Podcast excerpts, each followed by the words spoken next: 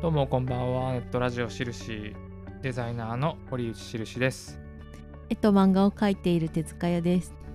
ネット配信番組しるしこの番組は秋田含む地方都市に生きる皆さんの暗いつぶやきを拾うそしてできるだけ明るく発信共有しみんなで生き延びようというコンセプトで毎日毎日毎回毎日お送りしておりますもみじです。今日は2月二十三。 23日ですはい。はい1週間いかがお過ごしでしたでしょうか皆様2月23いやーねへもうこんなにねあっという間の2月後半そうだね。ですよ、は先い。週はあ先週はドラマを比べるうん、回、うん、おっぱんとふ不不適適切切にも程がある。そうそうあれ結構ねなんかええ他の人も結構あの2つを比較してる人多くてうんうんうんうん。それって何で見てる？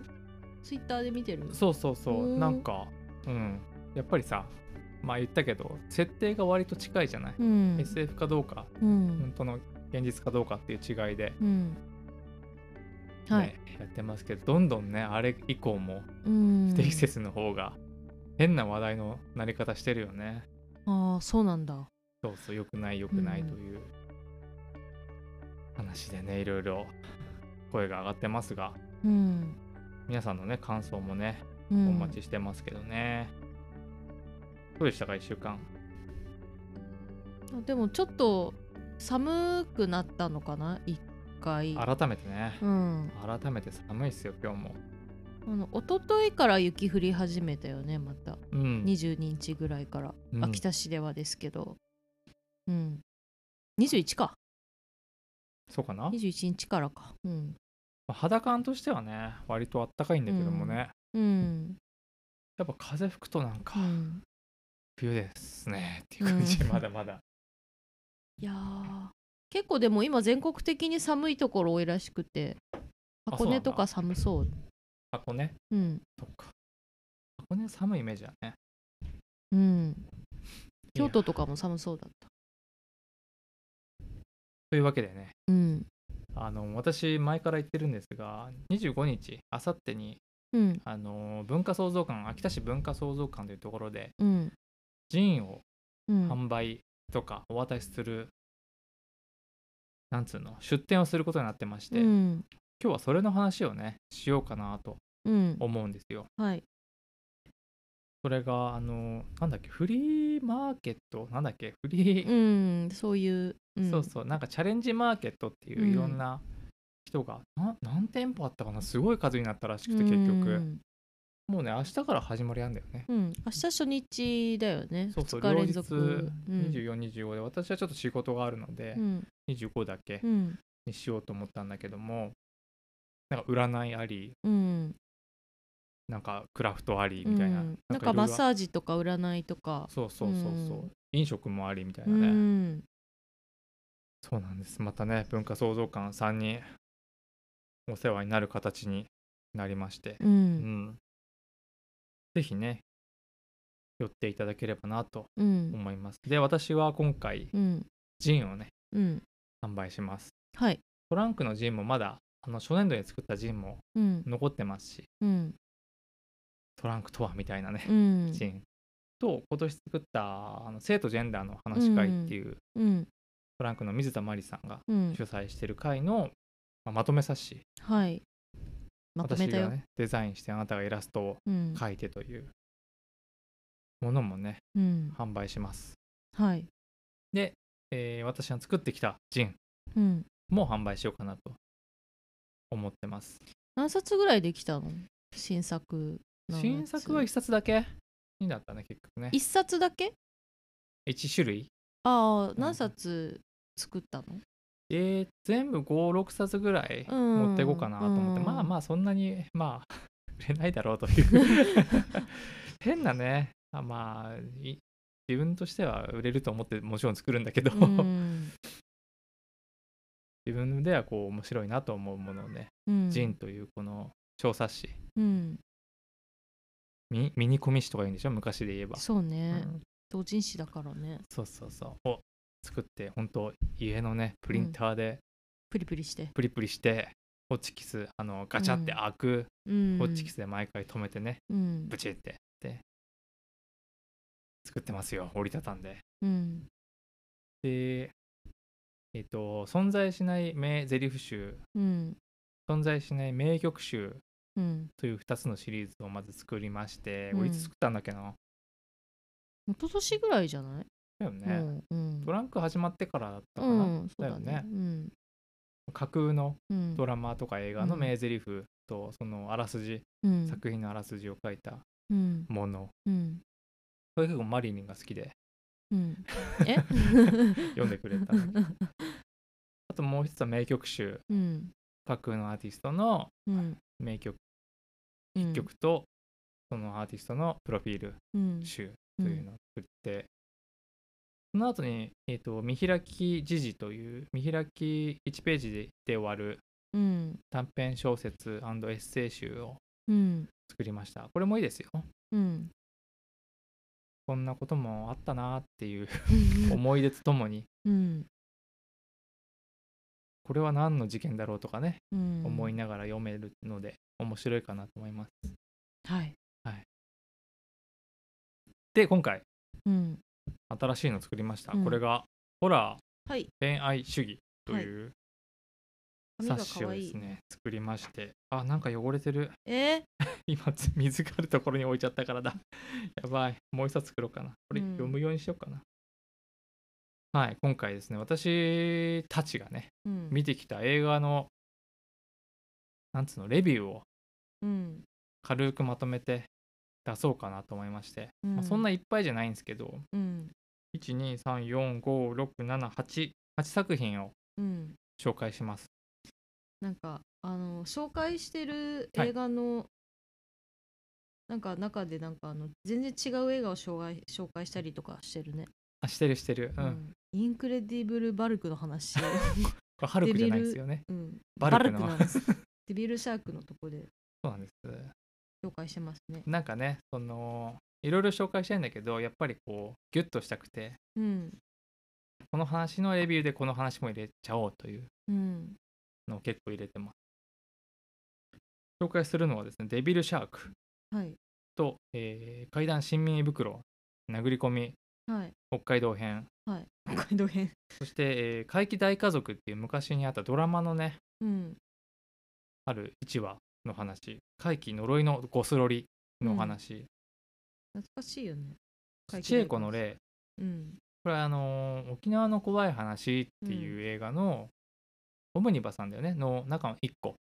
ドラマじゃないっけあれってあドラマだっけこ確かドラマだった気がすれあの YouTube でねすぐに見れるるうん最高のね作品なんで、うんとあと「教会カメラはい」そして「えー、シガ像」というはい DVD 作品の中の「クニコ国子」と、えーこれはなんだえ呪いの黙示録うんというシリーズの中のうん偉大なる選定といううん作品そして最後に「彼女は一人」っていう最近割と見たうん、映画のねお話を書いてますこの中で一番古い前に見たのって怪奇呪いのゴスロリかなあそうだねいやこれねね知ってる人いるかね呪いのゴスロリっていうか怪奇大家族のことをね、ん、いるんじゃないかなテレビ東京でやったあの、うん高橋一生主演のね、うんあのあの時のあの時の一世を岸辺になる前のうん岸辺露伴になる前のね、ずいぶん前の作品でね今考えるとすごいあのこれにも書いたけどうんなかなか野心的なねうんドラマあったよね、うんあの清水隆監督うんが総指揮、制作総指揮でうん入ってて、あの呪音のねうん面白かったよね、うんうんホラーなんだけどそのホラーと笑いって紙一重だよっていうのが、うんまあ、テーゼとしてあってこのドラマうん一番最初にねあの浅見さんっていう霊が清主人公の清うん高橋一生君ことうん清の家に現れるんだけど、うんうわーって言ってる中でその浅見が立ち上がって電気を プチってつける瞬間、この瞬間時代が変わったなっていううん幽霊が電気つけるって言ったねうるさいよっつってえーって言ってでもなんか泣いてるみたいな面い白いでなんかその後もねあの手から出てくるじゃん扉から女の子爪赤い爪の手が、それが挟まるとかギャグが痛いとか 言うあれねでも笑いとね恐怖がね結構あるらしいからね幽霊がそういうなんかあのなんな何を見せられてるんだろうっていう階段とかあるらしいから、うね、ん金縛りにあったと思ったらなんかバーって霊が出てきたんだけどあのサンバずっと踊ってたってえいうー話とかあるらしくて、でもあるかもねな、うん何をもってなんであの人たちはうん怖がらせるんだろうっていう疑問があるもんね、うん生きてる人うんだったらなんか好きなことしててもおかしくないもんねやっぱね、うんサンバになり うんそうだよねうんいやそうちょうどねそういうことも書いてある章もあります、うん今回ジンの中で、はいなんで幽霊ってこう決まりきった姿で出てくるんだろうっていう、うんまあフィクションだからなんだけど、うん でもなんかフィクションじゃなくてもなんか人が見る幽霊もうんなんとなくねやっぱり貞子に引っ張られたりするじゃない、うん白い服着た、うんなぜか前髪を垂らしてうん顔がちょうど見えないっていうう、んみんななんかあの下向いてる、うんなんか得てしてみんな髪が長い女っていうそのうはそうそうそうそれが見えてしまうのはなんでだろうっていうのをね、あと男の霊少なくねとか、そうね、うんうんまあそこにメスを入れた作品もうん近年あったりするけどね、うんあの今パッと思い出したのがやっぱ「心霊マスターテープ」っうんていうはい、作品があってドラマなんだけどうね、んこれに出てくるまああるビデオの中に出てくる幽霊って割と男性だったりしたよね、うん、あのサラリーマンみたいな、うんあれは結構意外というか、うん意外性って言っちゃ、まあ、これからは違うんだろうけど祈願百景とかもおじさんの霊とか、ああ、いいよねそうだねまあ新耳袋、うん、あのドラマの方うのん細切れのね、うんあれ割とねいろんな例出てきたよね、うん本当にねいろんな霊出てくるんだけどねあれはねよかったうんなぜかこう長編ものになるとねどうしてもうん女性のうん赤なり白なりうのん服、赤か白か黒しかないんだよねで裸足みたいな、うん そういうのもありましてそうねいろんなおすすめ映画があるんで うね、んなるべくこう今回はあのーみんなが見たことないであろうものをセレクトしたうんうんつもりではあるんです、うん最初結構ねあのー恒例とかもね書こうかなと思ったあのー黒沢清監督ちゃんとしてるよね 言うたらめちゃくちゃ言ったらねみんながすごい語ってることだから、うんまあ、そんなにねそっちを読んだ方が絶対いいだろうなっていうホのラーは、ファンっていうホラーファンもそうだけどその怪談好きとかもこう含まれてくるのがこう恒例じゃん、あそううね、ん、その霊能者の人にとって一番幽霊らしい幽霊そを作った映画だからそれ書きたい気持ちもあったんだけど、うんねあの知ってる人いるか分かんないけどねそのうん能力者の霊能力者のう人んが見て、あの映画の幽霊って結構自分たちが見てるのにぴったりだみたいうなんのは恒例なんだよね、うんどのシーンかみんな探してみて怖いそのシーンのね、あのー見せ方もうまいしうね、ん役所広司がねうん主演でね、うんあの洗濯物を畳うむんシーンで、あの取り込むあ取り込む、うんそうそうそう干してるか干取しりてあ込んだむよかねしてるで普通にこう取ってくんだけど、うんそうバスタオルとかうんタオルとかを、うんでそれがパッと取り払われた瞬間にうんその場にバッているんじゃなくて、うんその奥にいるんだようね、ん、あの室内にいる室の内にいるしかも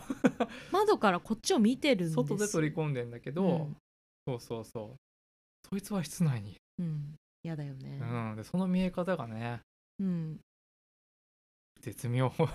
う んで種明かしするとうんそれはなんかターのポスターなんだっけかあのねそのね幽霊役の女の子が、うんあのちょっと来れないかったんだようねんその日予定として、うんえどうしようどうしようってなってでその子の潜在写真か何かその子の写真をコンビニのプリンターとかでうわあのプリントしてうわーそれを貼り合わせて、はいはいはい、はい、等身大ぐらいにあそうだそれを窓に貼ってるだけなの。ねお金か けなくてもこんなことができるんですよ。ごいねえこれぜひね見てほしい、 CG とはみたいな、 まあね、うん、まあこれ他にもねあの霊描写で言ったらいわゆるさっき今言ったようなうん赤い服の うん、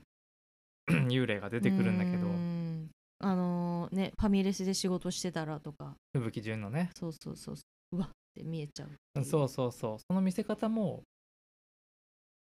怪奇大家族じゃないけど、うん、ちょっともうちょっと言ったら笑っちゃいそうな出方するんだよね、うーん大杉蓮さんの大杉蓮さ んが後をついていくシーそンうそうあれいいよねそうそうそなんかあの姿勢がすごくよくてその、うんついていってる霊の姿勢が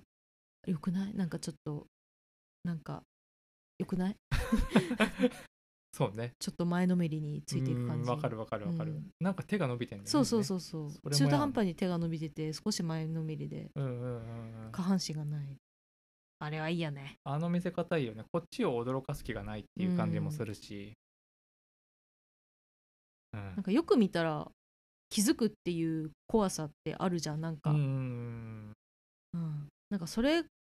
あそっちなんだっていうのがすごく好きなんだよね、ううんんうんうんバンドンスパンブスパンッねみたいな感じじゃなく て、そうねジャンプスケアじゃないうんものね、そうなんですいろいろねホラーもね他にも他にも何何しようと思ったかないろいろね考えたんだけども、まあ、今回はこの8つバースデーは選択肢なかったのあバースで仲間由紀恵の、うんうんあーよかったけどね、うん、そうねバースででも見直したの結構近年だったかなそうだね悲しすぎるよね、 バーうスん、デなんかー描写としてめっちゃちゃんとしてるなっていうのはなんかやっぱ改めてあホラーの描写もね、ただやっぱりあのすごいこうフィジカル貞子だからあの時ってもうすでにあーうんあそこやっぱ笑っちゃうんだよね、あうん そうねフィジカルの強いあのダンサーさんとかうんになっちゃってるじゃんもううんあの時の貞子って、ああ、うんそうねうんうんううんあーなんかいい動きしてんなみたいな ヒットが効いてんなとかそういう感じのうん、貞子だからね貞子うね、んあなたこの中でどの作品が好きですか一緒に全部見ましたっけうんデビルシャークも見たっけ一緒にいやデビルシャークだけちゃんと見てないかな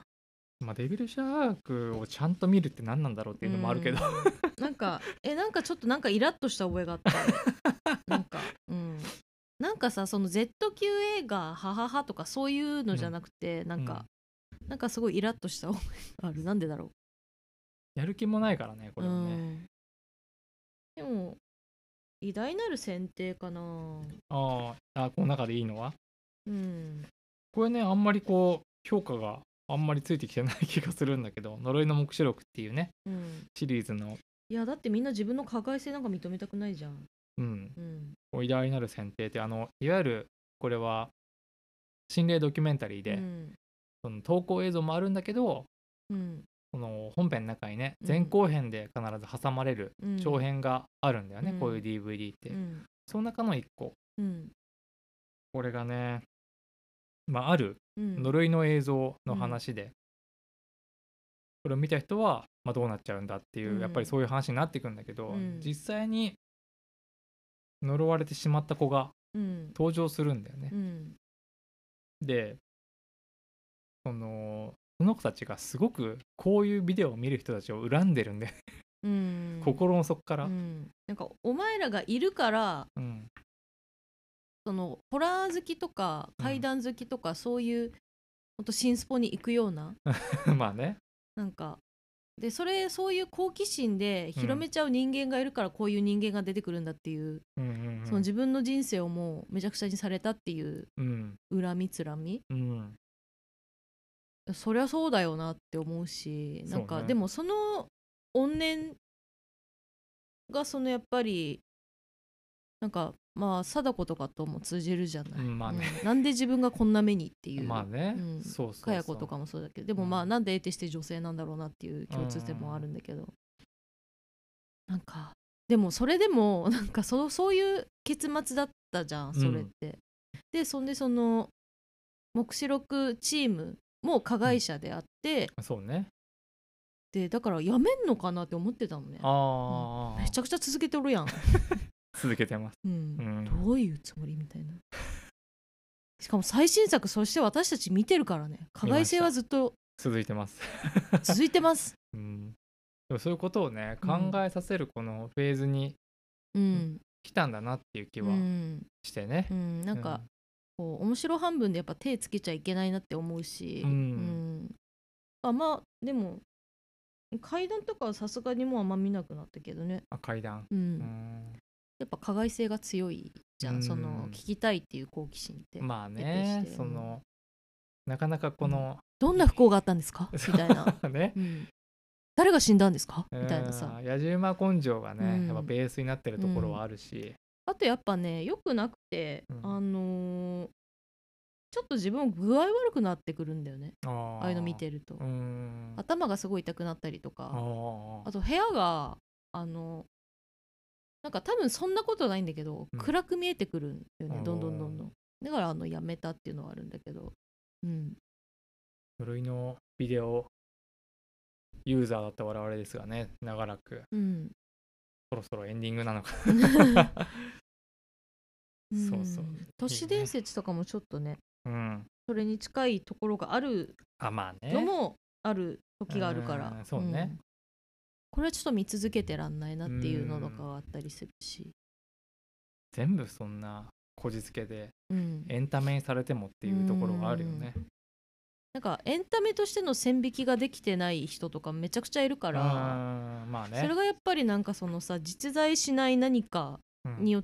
がなんかできてしまうみたいなのがある気がして てうんそのお岩さんみおたいな岩さんとか、うんそうそうそうあの平野正門の首塚みたいな、うんあんまその人々のその好奇心とか恐怖心とかで何かがうんそのネットの時代によって 電波でみんな電に波でかみんなコードをつけられて うん宇宙人に操られてる何の話をしてんのなんか結果そうじゃないかなって思っちゃ うけどね。ううんん。でもまあそういう心霊ドキュメンタリーものとやれる業界のうん話うん。でどんどんこれ解体されていくんだろうなっていう話を今回結構書いててうんまあそれをこの今回載せたうん境界カメラとか、まあ目視録もそうなんだけどうん。あと言ったら白石浩二監督はい。あの、うん怖すぎっていうね、うん有名なシリーズを、まあ、うんホラー界でだけだけど、うん有名なシリーズを撮ってうん。る監督の、まあ、最新作、うんまあ、最後の怖すぎシリーズっていうのが最近出たんですけど、それを見てもうん。あなんか心霊ドキュメンタリーをこうキャッキャうん。見るうん。時代ってもうすぐ終わるんだろうなって気は、うんなんかその新スポ巡りみたいな。で、んそういうのでそのなんか PV 数稼いでどうのこうのっていうね。なんかそのうんそれはなんか監督の伝えたいメッセージうん。表現とかうん。を伝えるためのやっぱ手段であって、うやっん。ぱ怖すぎっていうものってもううんものすごいフィクション性だから、うん。 もはやこれってあの劇映画としてみんな見てるじゃないう んフェイクドキュメンタリーですというう、ん。だって人間がバズーカになるんだよ。あれ怖すぎねうん 皆さんぜひみんなで見てく飛ださぼいうっつって。超面白いんでねうん。そこまでもう行っちゃってるわけで今更ねうん。これは本当にあった物語だってうん。投稿映像であるって、うんそれを踏まえて見てる人なんか誰もいないよねあのファンならファンファンファンこそ、ううんん。だか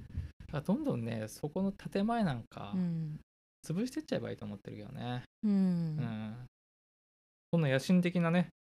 作品が依頼になる選定であったり教会カメラと私は思ってますようん。うんうん。あの言ったら心霊マスターテープシリーズもうん。だいぶ踏み込んでるからね、うんなんかやらせかどうかみたいな話あるじゃない、うん。心霊ビデオって、うん。それよりよっぽどやばいとこに 踏うん。み込んでる気がする、うん。あの特にマスターテープの愛2とかね愛もだけどねああ、ツーね。ツーうん2はね、うんいいですよ皆さんあのー、貞子のモデルだよね。静子か。あー静子のモデルだうんうね。んその投資のできる霊能者がうんうんいてさあっていう。そうそうそう見たら死ぬ写真うん。心霊写真のお話で、うん。まあ、それを誰が作ったのかって物語になってるんだけど、うんまあ、それを追うのが割と心霊業界うんの有名なディレクターたちで、うん、アベンジャーズアベンジャーズと言われてね まあその人たちが、まあ、あるキーマンキーを持つ人間に会うんだけど、うんその人に言われるのが「あなたたち本当に覚悟あるの?」って、うん、こういいうものを扱ってる、うん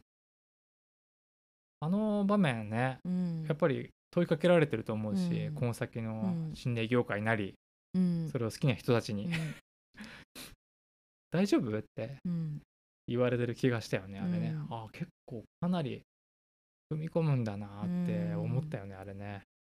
なんかあのー怪談師の人でもさ、うんうんうんちょっと話すあのあれしちゃうけど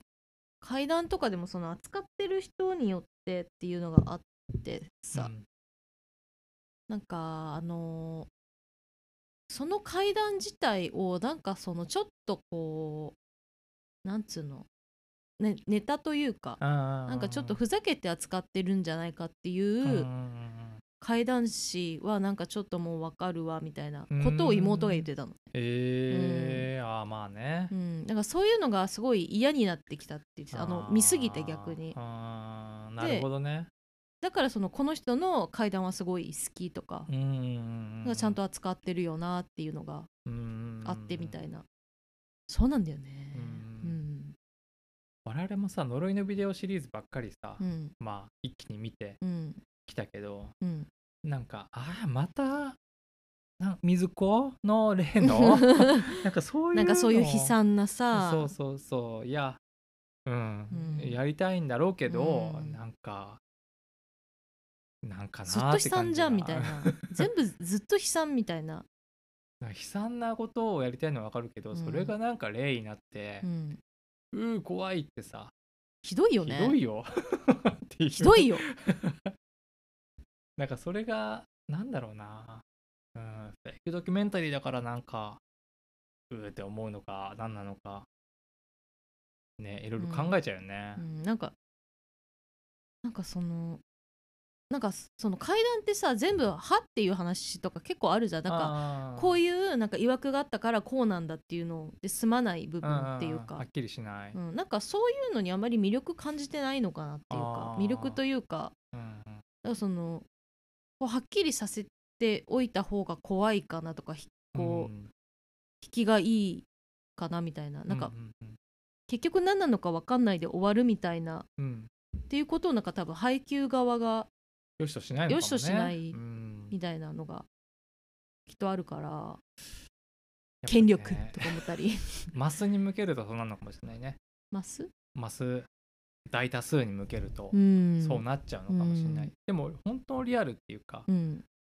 本当にホラーを愛する人たちって、うんそのぐらいのリアルを欲しがってるよね多分ね、うん、だからそんな腑に落ちないところだから全然トリプル X なんて売れてるじゃん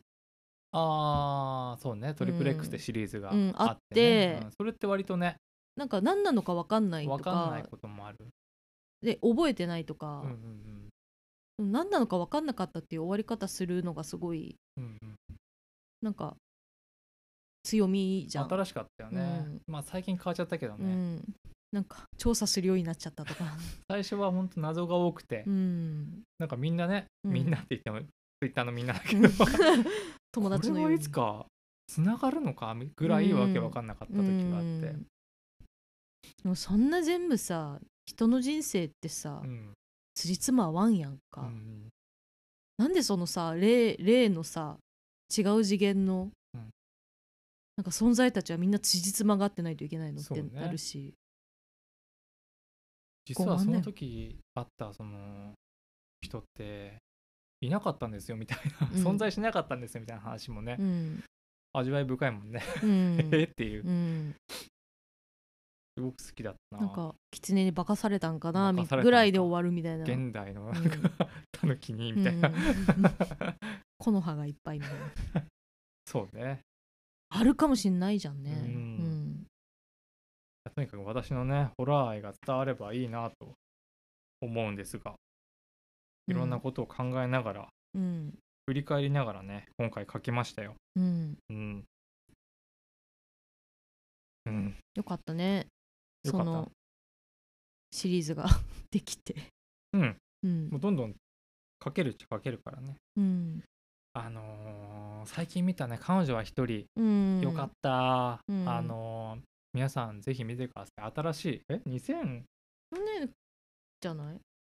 2018年だでもあそんな前なんだ結構前あの中川夏樹監督といううん人が黒去沢年見清ただけか、うん師匠の弟子ん 弟子というか教え子なのかな、で撮られたね作品で面白かった、うん、ちょっと紹介しますね、うんまあ、主人公は澄子っていう高校生で、うんまあ、この子が端から身を投げた、うんまあ、それは描かれないんだけど映画,、うん映画の中ではでも死ねずに生還してくるうん1年間留年して学校に戻ってきたんだけどその澄子っていうのうは、ん友達幼馴染の秀明っていうのを、うんあの秀明はねあの、うん先生と付き合ってるうんそれをネタにうん金を要求し始めるんだよね、う ん急にこんなことしてる方が悪いんだよってそ言っうてそうそうそうで私が端から落ちたのってあんたのせいだからってうんすごい責め続けるもう陰鬱なね、うん話なんですよでどんどんそのエスカレートしてってうん「もう俺お金ないよどうしたらいいんだよ」ってう言っんたら「じゃあ体売りなよ」ってうん 言うんだようねん澄、子が。でどんどんその話がこう入り組んできて、うんじゃあなんで最初橋から身を投げたんだろうんう秀明は何をしたんだろうんうもう一人いたっていうかその澄子にだけ見えてる幽霊がいて、うんその子は何なんだろうっうんていう話聡子って言うんだけど、貞子って ねサトコは何なんだろう、怖い存在として全く描かれないから、うん幽霊なんだけどね、うっんていう話になっててゆっくりそれが紐解かれていくっていう、ん最初はお母さんもいるじゃんなんかあのうん、すみこちあゃーそうんねのお母さおん母さがんもちらっもとう見えたり亡くなっててうんでそれもなんかそあのそのすみこちゃんが見えてるみたいなうん触りがあってでそのさとこちゃんうんあなんで見えてるのかうんとかあとなんであのお父さんと仲良くなさそうなんだろうとそかうねうんこうねゆっくり分かってくんだよね、うんあれあれって、うん気持ち悪いんだよね そうそうそう、うん見せ方が、ううんんそれがすごいうまいからめちゃくちゃ気持ち悪いうんなんかこの学校のねうんほぼ学校のストーリーなんだけど、学校内のうん監督の母校なのかなみたいな話をしてて、へえちょっとおかしな構造の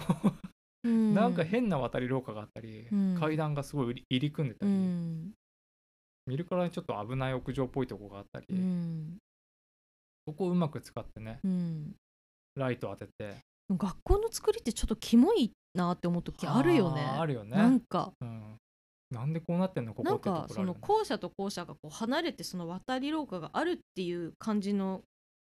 いあの学校ってあるじゃん校舎って、うんうんなんかさあるある空気変わるよね、うんわかる、うん、あれもなんかちょっと嫌だなって思って学校が好きになれない理由ではあったねああうちの小学校もなんかねうん空気悪いとこあったよ、うん多分あるんだよいや一回外に出る渡り廊下みたいなとこがあってあーうんここがねなんかね夜うん夕方になるとなんか怖かったんだよね、うん そういうとこあるよね子供の方が鋭いからなんなんとなく気持ち悪いっていう感覚はうん、感じやすいかもしんないよね。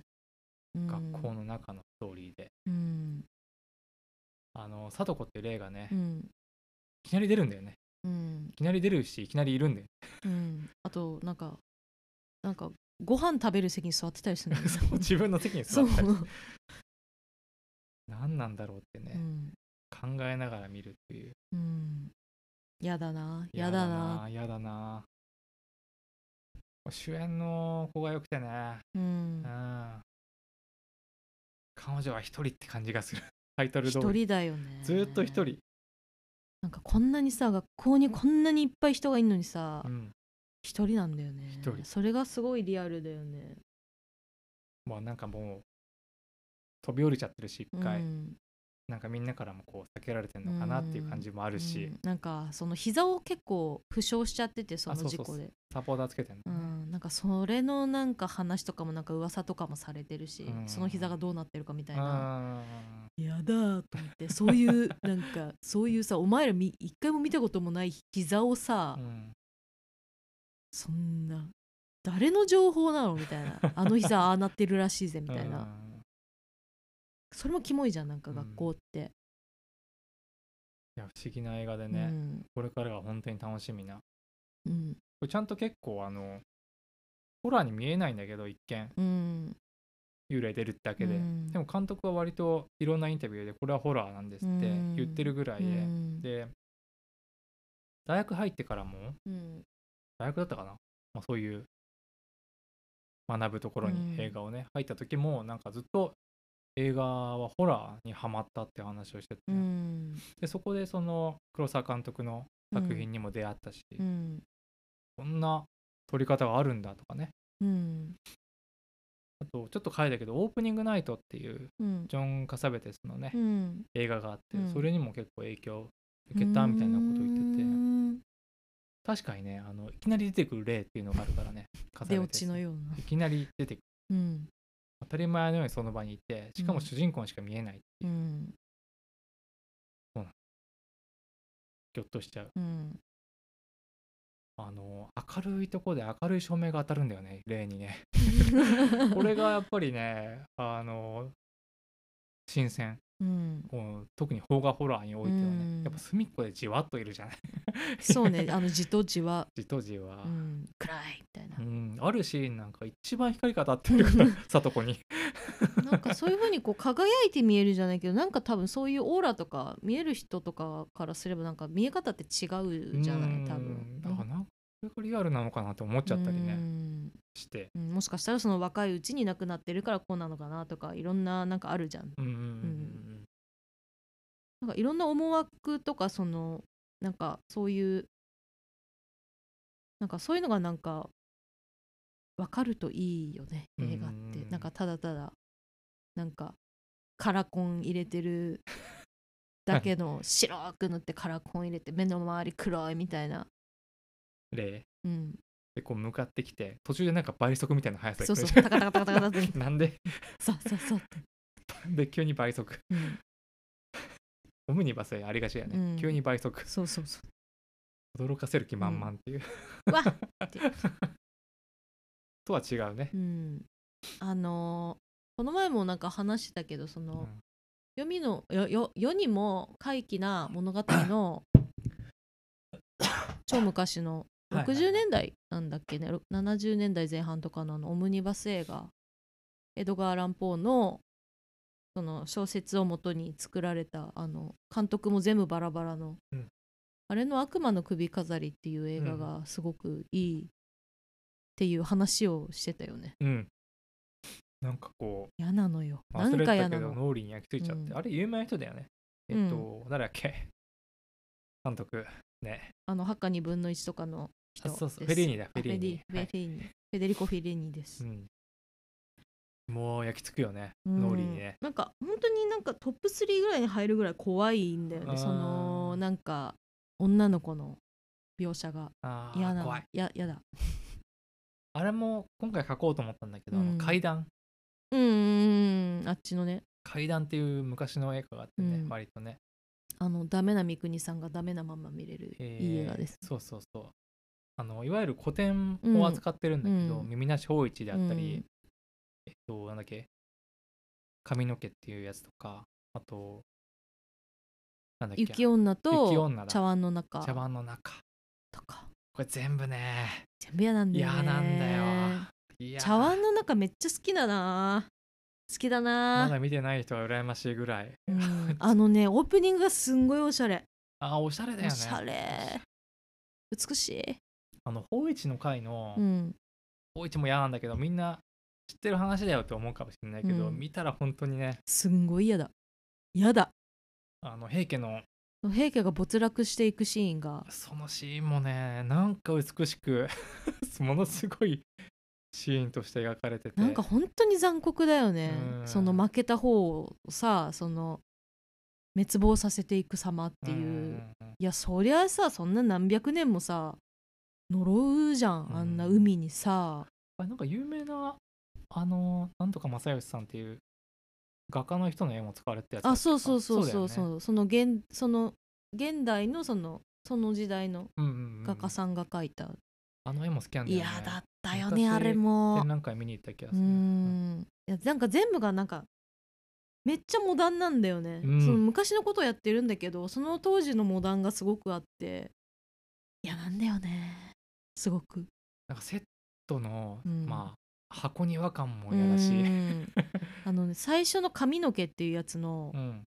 あの屋敷、うんまあ、めちゃくちゃセットなんだけどいはい庭もセットなのね、あーまあそうだよね昔の映画で多いよね嫌だわーってなんかなんかその妻を捨てて立身出世のために、そのその仕えてる人の娘と結あ婚しそちゃうっていそうそそうんでその娘がすごいモラハラだったから、うん結局その奥さんの方に気持ちが吹っ切れなくて結局その帰ってくるんだけどみたいな話なんだけど、うも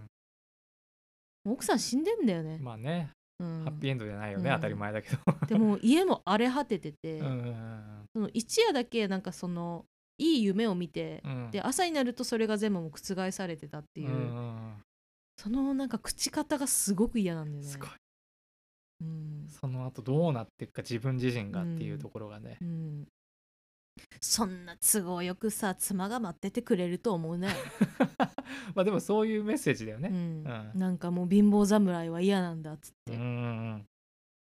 ずっとさこうね支えてくれてた奥さんが、うん行かないでくださいって言ってるのにもうなんかもうこんな貧乏くさい生活は嫌だっつって奥さん捨ててさ、うんうん次結婚したらモラハラの 妻でもそれが嫌だっつって嫌さだ「嫌で嫌モで」デつルって「見てるっつって 「で待っててくれたんか」っつって許さないよねそん なの情けない三國さんばっかり見てるねそう八甲田さんもだけどいい三國さん私あんま見たことないかもしれないあんま興味ないかもしれないいい三國さんに あの「復讐するは我にあり」の三國さんもう情けない 三國さんかダメな三國さんだねダダメだあいつはだダメだよ、お俺すごい好きな三國さんあるよ、うんあのー息子いやそう山田洋次監督、うん、息子いいよねのお父さん役、うんこもうれいいあれあんぐらいの三國さんはめちゃくちゃ好きだね撮ってんの可愛いよ ね 熊さんみたくいなまさんみたいな、あのねが永瀬正敏がね、うんあの涌井絵美さんをねうん、連れてくるんだけど、うん俺はこの子は好きなんじゃみたいなうこんとを言って、まあ、聴覚障害があうるん娘さん、うんそれをこうなんかこう何も言わずにね、 うんこれはおめでたいってうん すごい喜んで、うん早く寝ろ親父って うんなんか何回も電気つけちゃうんだ よね消してんのめにっちゃ面パチン白いシーンあるんですよ息子ねなんだっけ乙女さんをなんそかう急そうにそう歌っちゃったり乙と女かさんめっちゃ歌うシ ーン本当にいい子を連れてきたみたいな、うん本当にさなんかすごい感謝するんだよね、うんそのパートナーの女の子に、うんはあみたいなまあ相対してそのあれね